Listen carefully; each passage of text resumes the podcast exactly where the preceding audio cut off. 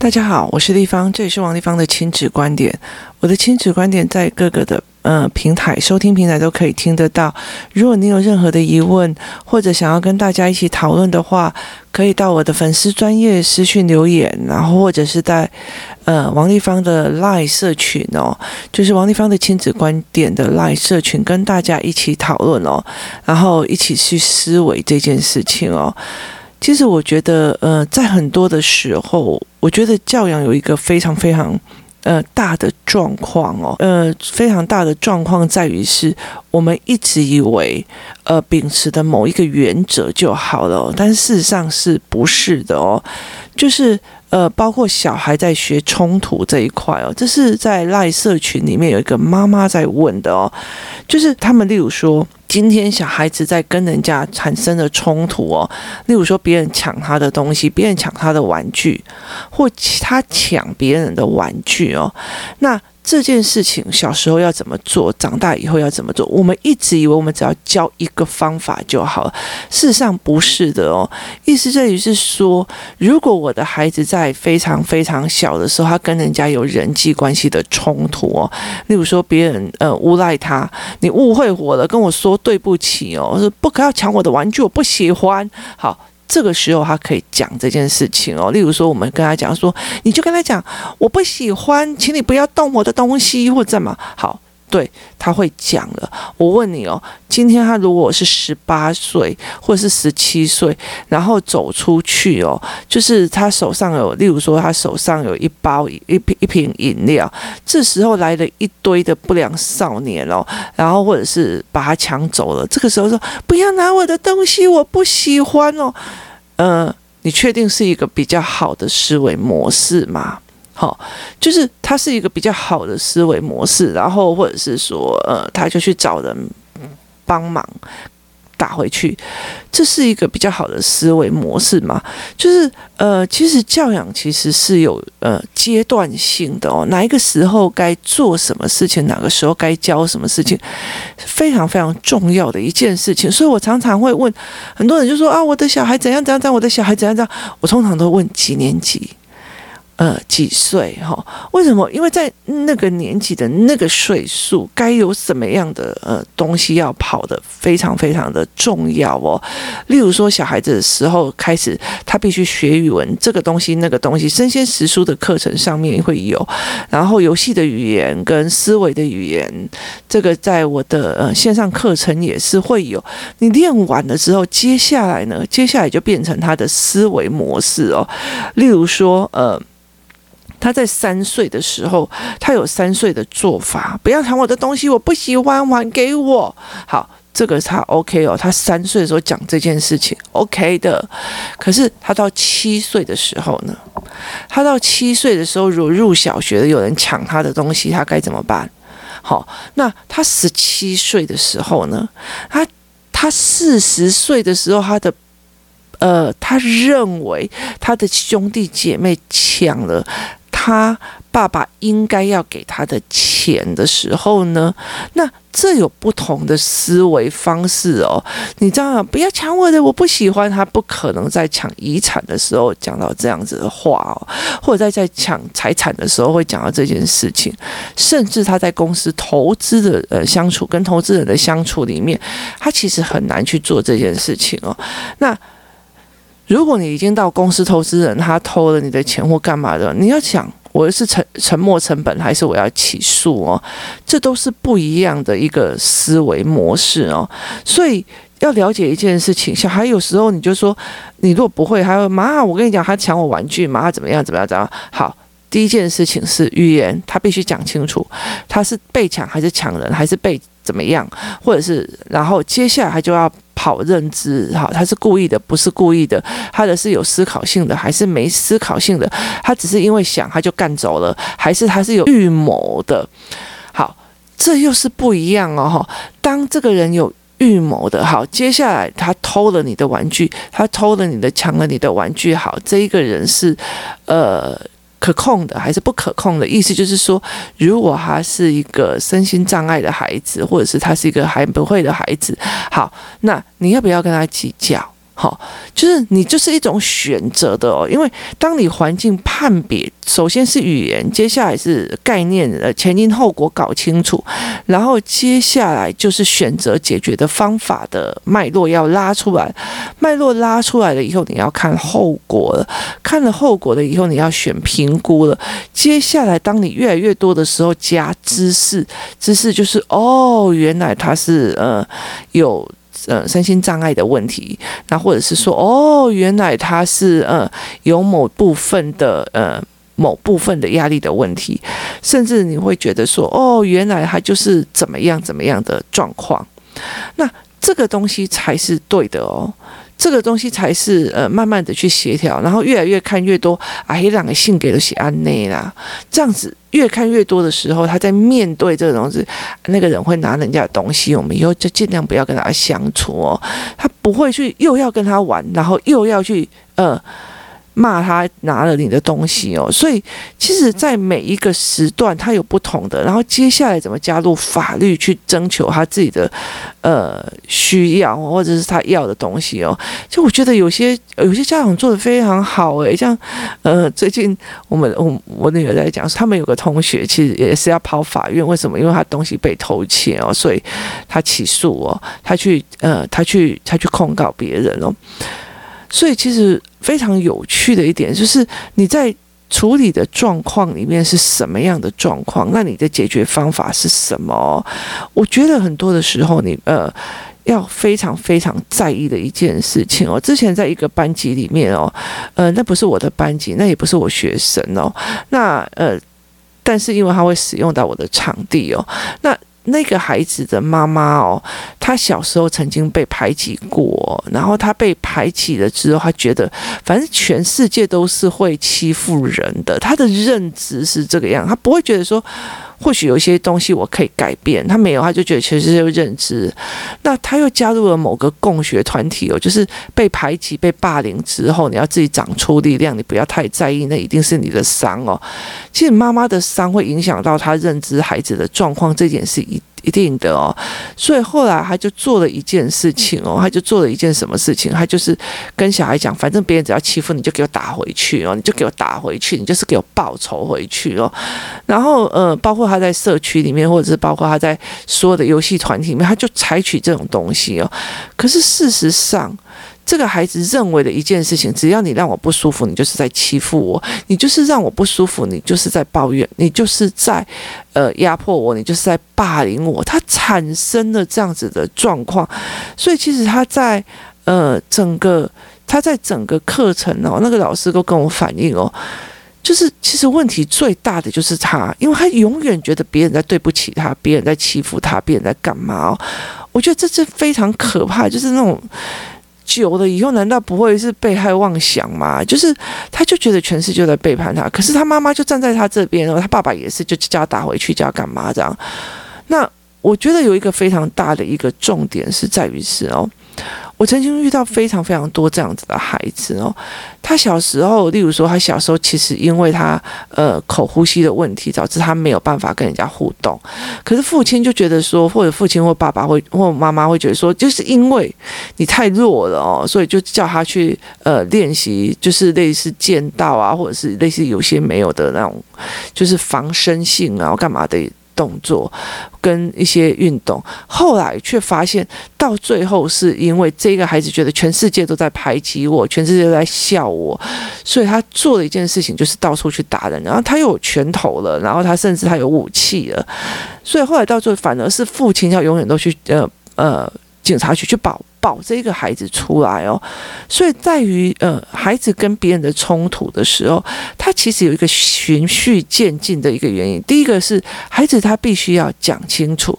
讲清楚之后，再大一点的时候，他必须要前因后果拉脉络。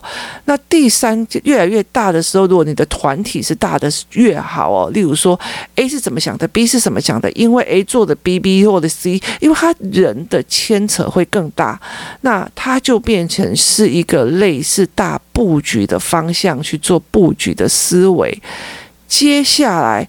再往下的时候，他就必须要说哦，黑人的性给的写安内，接两个安诺都写安诺，接两个冲下就写安诺。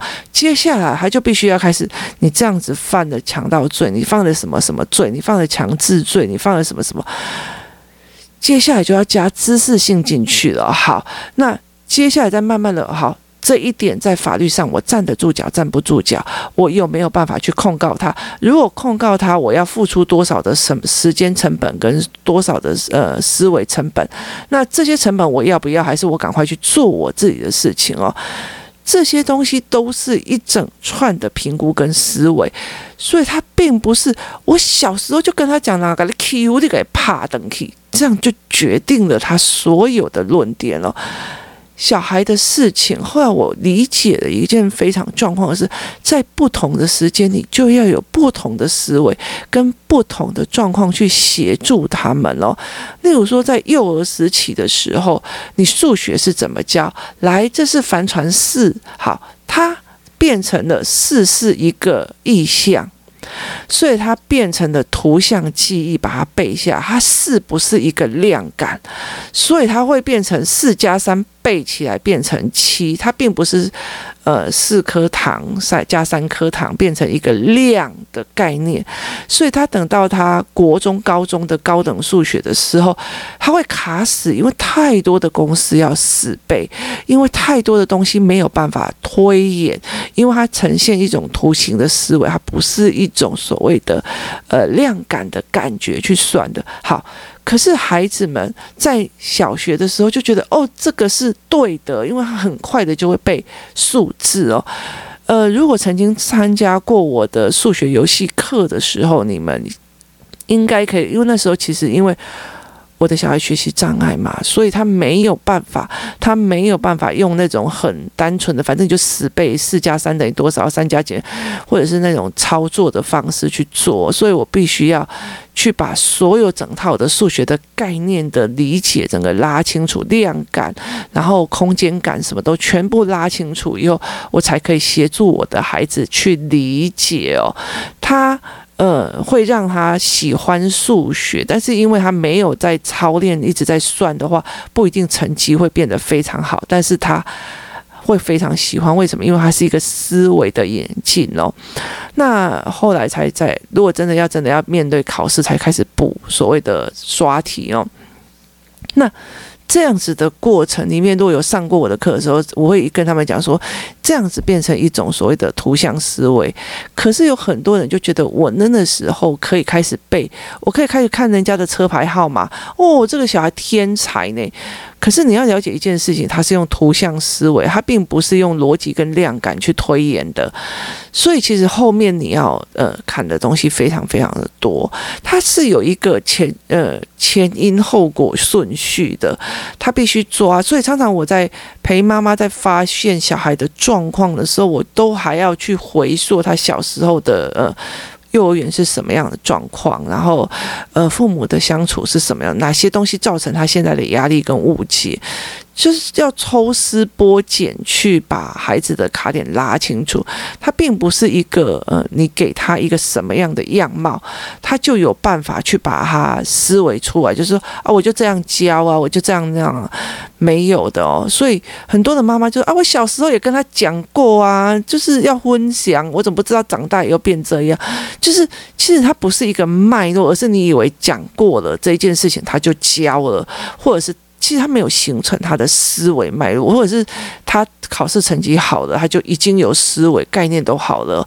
其实没有，所以你常常要讲说，很多那种读书读得很好的人，头脑是不知道在装什么的原因是在于是他的读书方法是背下来或呃没有思维模式的建立的哦，他是蛮辛苦的在练练书的。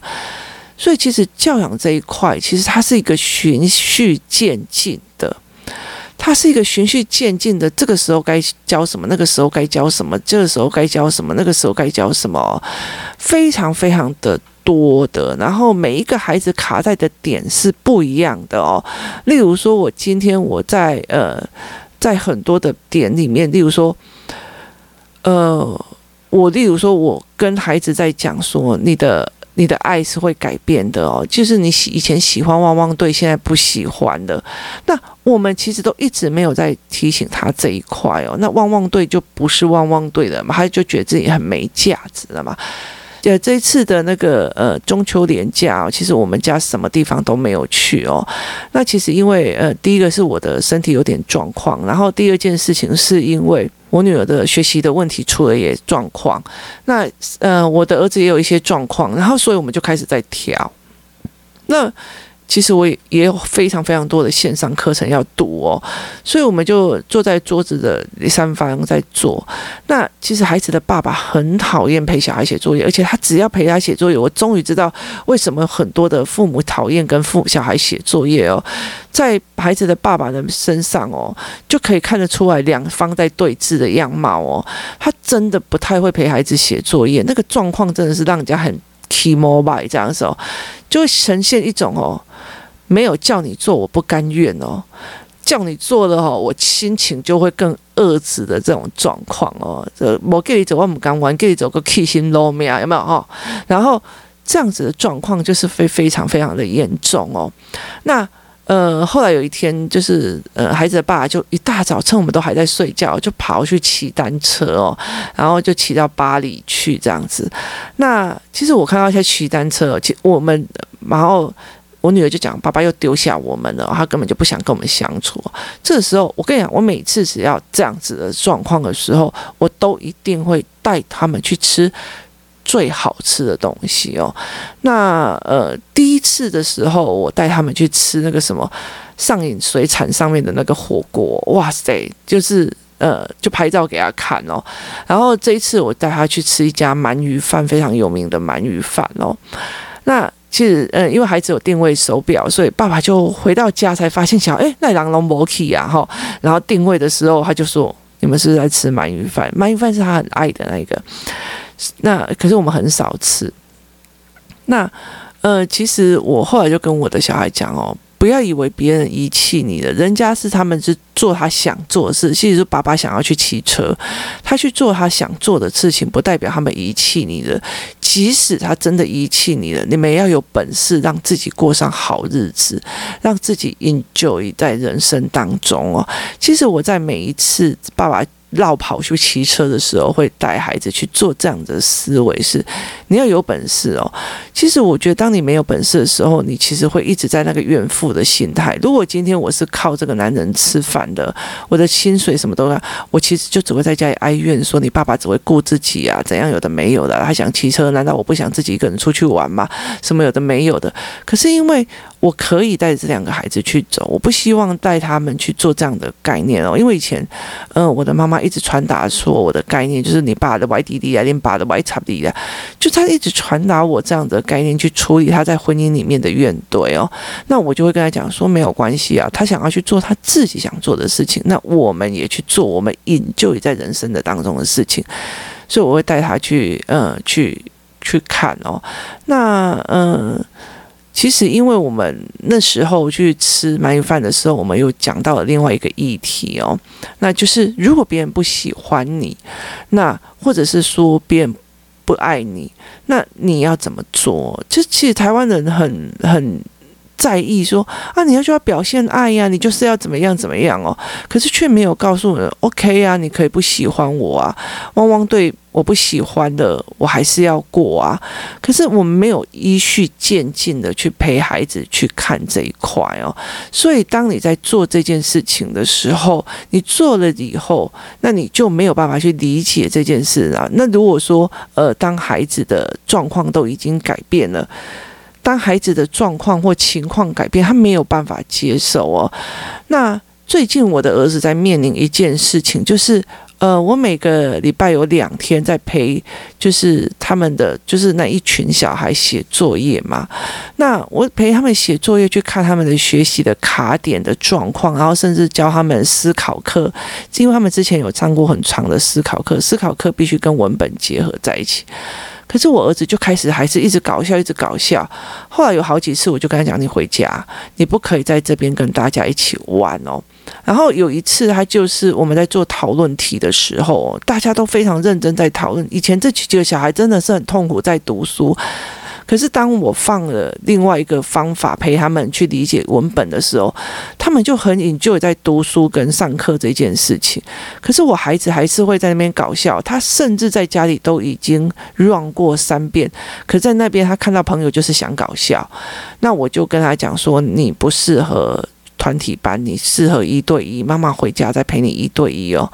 可是我常回到家都已经没有力气了，那呃，他就他就本来很不甘愿离开，就有一天哦，他就是因为大家在讨论的时候，他就是一直去跟人家玩啊闹啊，然后又搞笑这样子。可是其他的小孩真的非常。我真的觉得看到这一群小孩改变非常非常的多，从他们来，然后到三年级在用错方法读书的时候，那种不甘愿跟那种痛苦，跟他现在四年级五年级的时候状况差非常非常多。他们真的是稳下来，然后去做思维判别，去去讨论事情，然后去抓脉络，去抓整个整本课本的脉络。非常非常的强哦，然后那时候刚好呃我在上课的时候，这一群妈呃妈妈把他拍照拍下来，因为他们的表情跟呃状况都跟一般的孩子不太一样，所以他们就把他拍下来。那这个时候呢，等到我回家的时候，因为我儿子不是被我叫回家了嘛，等到我回家的时候，那呃我就要求他去跟所有的孩子的妈妈还有。嗯，孩子说对不起哦，对不起，我今天干扰你们上课了。于是他就一个个打电话，说是诶，妈妈说，诶，妈妈对不起，我今天干扰你女儿上课哦，然后很抱歉，可以，请问可以原谅我吗？那过了没多久，他就说，那我可以跟 A 聊吗？那 A 就说，他就说对不起，我今天干扰你上课，请问你可以原谅我吗？那他做了这三道事情的时候，我跟你讲，我非常非常欣慰的一件事情就是 A、B 跟 C。共同的这三个小孩共同跟他讲说：“你可不可以下一次不要这样了？因为我想要学东西，我想要学立方体教我的东西，我想要学东西哦。”那后来我就在这整个三个事件去跟他谈说：“你有没有了解一件事情？就是呢，当你……”全世界的人都还在玩汪汪队的时候，全世界人都还在玩汪汪队的时候，那呃，你有在玩汪汪队这种东西还是非常的 OK 的。可是当大家都已经不玩汪汪队了，他们都已经在变成变形金刚了，或者是变形呃新干线了，这个时候新干线机器人的时候，你还在谈汪汪队，你有没有觉得很尴尬？他说有。我觉得非常非常的尴尬。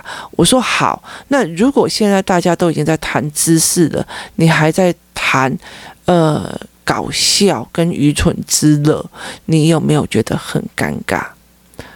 他忽然理解了，这世界已经往前跑了，你还待在原地，这样子的状况，其实很多。其实我觉得，在整个工作室里面，或在我在看教养的时候，包括有很多的东西哦，就是。呃，我常常会在讲说，呃，我已经往前跑这么久了，包括孩子的学习状况、孩子的学习动机，他们各种卡点都已经跑这么久，你还在那边不打不骂。这件事情是非常有趣的一件事情哦，你为什么会抓着一个原则，就以为这是一个通用的关系，然后去呃解决所有不同家庭、不同孩子、不同性格、不同的认知的孩子的所有的疑点哦？这太有趣了一点了，就是当你人生已经往前在跑的时候，你还回在那个原地，这是非常有趣的一件事情哦。所以其实我儿子有点吓到，因为这三个孩子。异口同声的，而且他们两、他们三个孩子是各自打电话，就跟他讲：“你拜托你不要再搞笑了，因为我们那个时候就是要上课，我就是要学东西哦。”所以忽然让他整个人呃收下来。所以他为什么会真的会很认真的在整个连假的时候愿意自己加强他自己不会的，会去理解他不不会的，很大的原因是因为他忽然发现他再不跟上，他就会落后非常非常的多了。其实呃。很多的时候，包括是说，呃，在工作室里面有很多的状况是这个样子哦。例如说，呃，你前面如果没有上思考班，你后面思考要再加文本的话，其实真的很难哦，因为会造成你以为有另外一个标准要去练。那呃，所以其实。人家在往前走的时候，真的一定要快步跟上哦，这才有办法去往前一直弄。那你如果一直在卡在小孩就是这样子，然后同理他就好了哦，那呃，你就会越来越不对劲哦。一说你小孩子的时候，小的时候，他哦，你一定很难过吧？你一定很委屈嘛？我可以感受到你的难过跟委屈哦。我问你，他四十岁的时候，有谁愿意跟他讲这件事情？有人愿意跟他做这件事情？而且他的委屈，如果一讲一次，讲两次，讲是一就是一个委屈讲八百顿饭的时候，谁鸟他？你了解的意思吗？所以他其实是很难，你必须要循序渐进，让孩子在不同的年龄开始展开不同的思维跟不同的模式。他并不是一个单纯的，我都已经这样教他了，我怎么样教他了？你也不要认为，当你国小的时候都教完了以后，国呃国呃幼儿园的时候都教过以后，他就可以拿幼儿园的那一套去面对所有人生当中的那一套，是不可能的。真的，幼儿园的那一套，什么要分享啊，要干嘛？每每次每个人问我要要不要分享，我就跟他讲，让你钱拿出来给我分享，财产拿出来给我分享啊。可是。这个东西，例如说，我常常被教到要分享。当我分享了以后，别人没有同样的这样对我的时候，我会不会觉得很受伤？你怎么可以不分享？你这个人怎么都不可以分享？他反而变成他人生当中的一个非常非常大的一个痛苦点，觉得全世界对不起他。我对全世界好，但是全世界对不起他，这变成他另外一个痛苦点。所以其实，呃。不是你觉得说哦，没关系啊，接下来小孩子已经调成这样，我不需要不需要再这跟这群妈妈混在一起了。以后我都自己来，小孩现在很听我的，小孩现在很好操作。其实我最后悔的一件事情，就是在于是小孩在呃，他们小有些有些小孩在很小的时候，我教他们学习动机、学习概概念，然后导致他们很愿意学习的时候，变成父母要求跟强迫他们的一个说法。他们却没有办法循序渐进，三年级了以后开始要调整他的读书方式，四年级要调整这个读书方式，而且其实很重要的一个件事情，在这整个年假里，我终于发现，以前我会觉得 A 小孩他的头他的思维太发散，所以必须把他抓回来，要不然他很容易忧郁。那 B 小孩他是连发散都没办法，他就卡死在一个点，然后 C 小孩就会觉得说。事情有标准答案，所以就是这个答案，其他的我都不想象。然后第一小孩就是他的角度只站在一个角度。我以前一直觉得，呃，他们四个人就要用不同的方式去辅导跟协助。一直到了最近，我终于练出了一个方法，可以让他们互补，可以又共同去做的这个思维模式，我才会觉得哦。太棒了！我真的是就是找出了解决方法。可是这个东西，其实在呃，在所有的教育。教育的领域里面没有去的思维这件事，我们好像以为觉得他丢去学校就应该会读书的，就应该会思维，就应该知道功课要做好，就应该知道就是课本就是这个样子，你就是要读读就对了哦，这是不是的哦？在每一个年级、每一个时间，包括你今天读大学跟你读哈佛，我跟你讲，你读台，你例如说好了，我读五专跟我读哈佛的读书方法一定是不一样的。懂吗？不是天分的问题，而是读书方法。所以，其实，在哈佛里面的所谓的智商室，他们有所谓的智商室，他们智商室在面对新生的时候，他们就是高中的佼佼者进去以后，他们就会去呃。才会去哈佛，可到了哈佛以后，才发现功课的状况什么的状况都不对，都跟以前不一样的时候，他们就以为他们自己心里生病，他们没有自信，所以他们就进入了所谓的智商室。那进入哈佛智商室，我在很久一个绝版的书里面呃看过了，他原来是他们弄完了以后才发现，哦，不是，是你用高中的读书方法在读大学，所以我们在资商室再把它转介到哪里？读书方法协助的那个单位，就是专门有一个人在协助这所谓的高中生，这么顶级、所谓的非常有天分的孩子。他们才有办法去上哈佛。但是他们其实，在哈佛里面还是有一个一个一个状况，是让他们有一个课业小组协助他们去学会。大学的读书方法跟大学的思维模式再上去哦，这是一件非常有趣的一件事情哦。包括最近我在跟另外一个老师在讲哦，我在讲他说我们在学社会科学的人觉得这个东西就是逻辑，为什么有些人他们可以没有逻辑可以讲成这个样子哦？那就代表他上课在混嘛。那其实我们一直到了我们到这么的后面，我们才理解说，原来我们在所有读，例如说我在读政治学跟在读政治经济学的过程里面形成的我的思维逻辑跟所谓的文学院是不同的哦。那以前都没有这样感觉，就只是觉得哦，那你国文应该很好哦，那你读政治出来是要干嘛哦？那这是不一样的哦。所以教养是一个循序渐进的。然后它是一个慢慢的熬上去的哦，那很怕的就是你，呃，幼儿园就是读幼儿园，看起来的哦，他的数字都很厉害，一二三四五六七八可以数到一千哦。可是为什么长大以后数学就不好了哦？啊，那你是因为在那个时候用那样的思维去协助孩子，那在某个时候的某个思维，你以前的思，呃，你以前的。你以前以为是救命石，到最后那个救命石会在孩子高年级的时候去砸你的脚哦。那是一件事哦。那你如果在小孩小的时候就说：“哎呀，我们就要融入所有的团体呀，一定就是你不乖啊，所以大家才不喜欢跟你玩啊。”所以你就会一直希望别人跟他接洽啊，别人干嘛的时候，可是呃，甚至你不敢带着孩子去得罪人哦。这个小孩就是在出卖你的，我们就跟他断舍离。你不敢得罪人的时候，你到了国中的时候，你却要教他说：“嘿，囡啊，明明都是明明都是拍人，明明都是诶叫你。”去假懂，你为什么还要跟他当朋友？你小时候没教你教时候，教他所有的团体都要 enjoy it，而且要在里面所有都称王哦。所以其实教养是一整块要往上爬的哦，他真的没有那么的轻松哦。但是我真心的告诉你哦，一件事情就是在于是，虽然我的小孩的成绩没有很好，可是我们非常享受一起在一起。我常常在讲说，有很多人跟我讲。其实有人跟我讲说，你都没有专心在什么关关破的推销啊、行销，没有在做行销你自己的网页或干嘛有的没有，我就跟他讲说，我好不容易把小孩子教的这么的让我。就是大家那么的相处愉快，我为什么不赶快趁他们上大学之前，赶快把这种幸福享受到满，享受到爽哦？那他们也很喜欢在家里跟我一起玩，干嘛对不对？就很有趣啊！所以这个才是非常非常重要的一件事情哦。没有所有的家长，很多的家长都一直在往前跑的。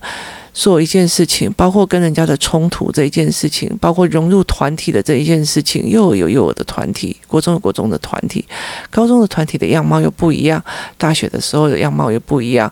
我是一个呃国中，然后去去专科的，那我专科的那一群同学的样貌，其实跟我国中的 A 段班的那一群的样貌其实是完全不一样。那大学的样貌又完全不一样。那接下来到了呃。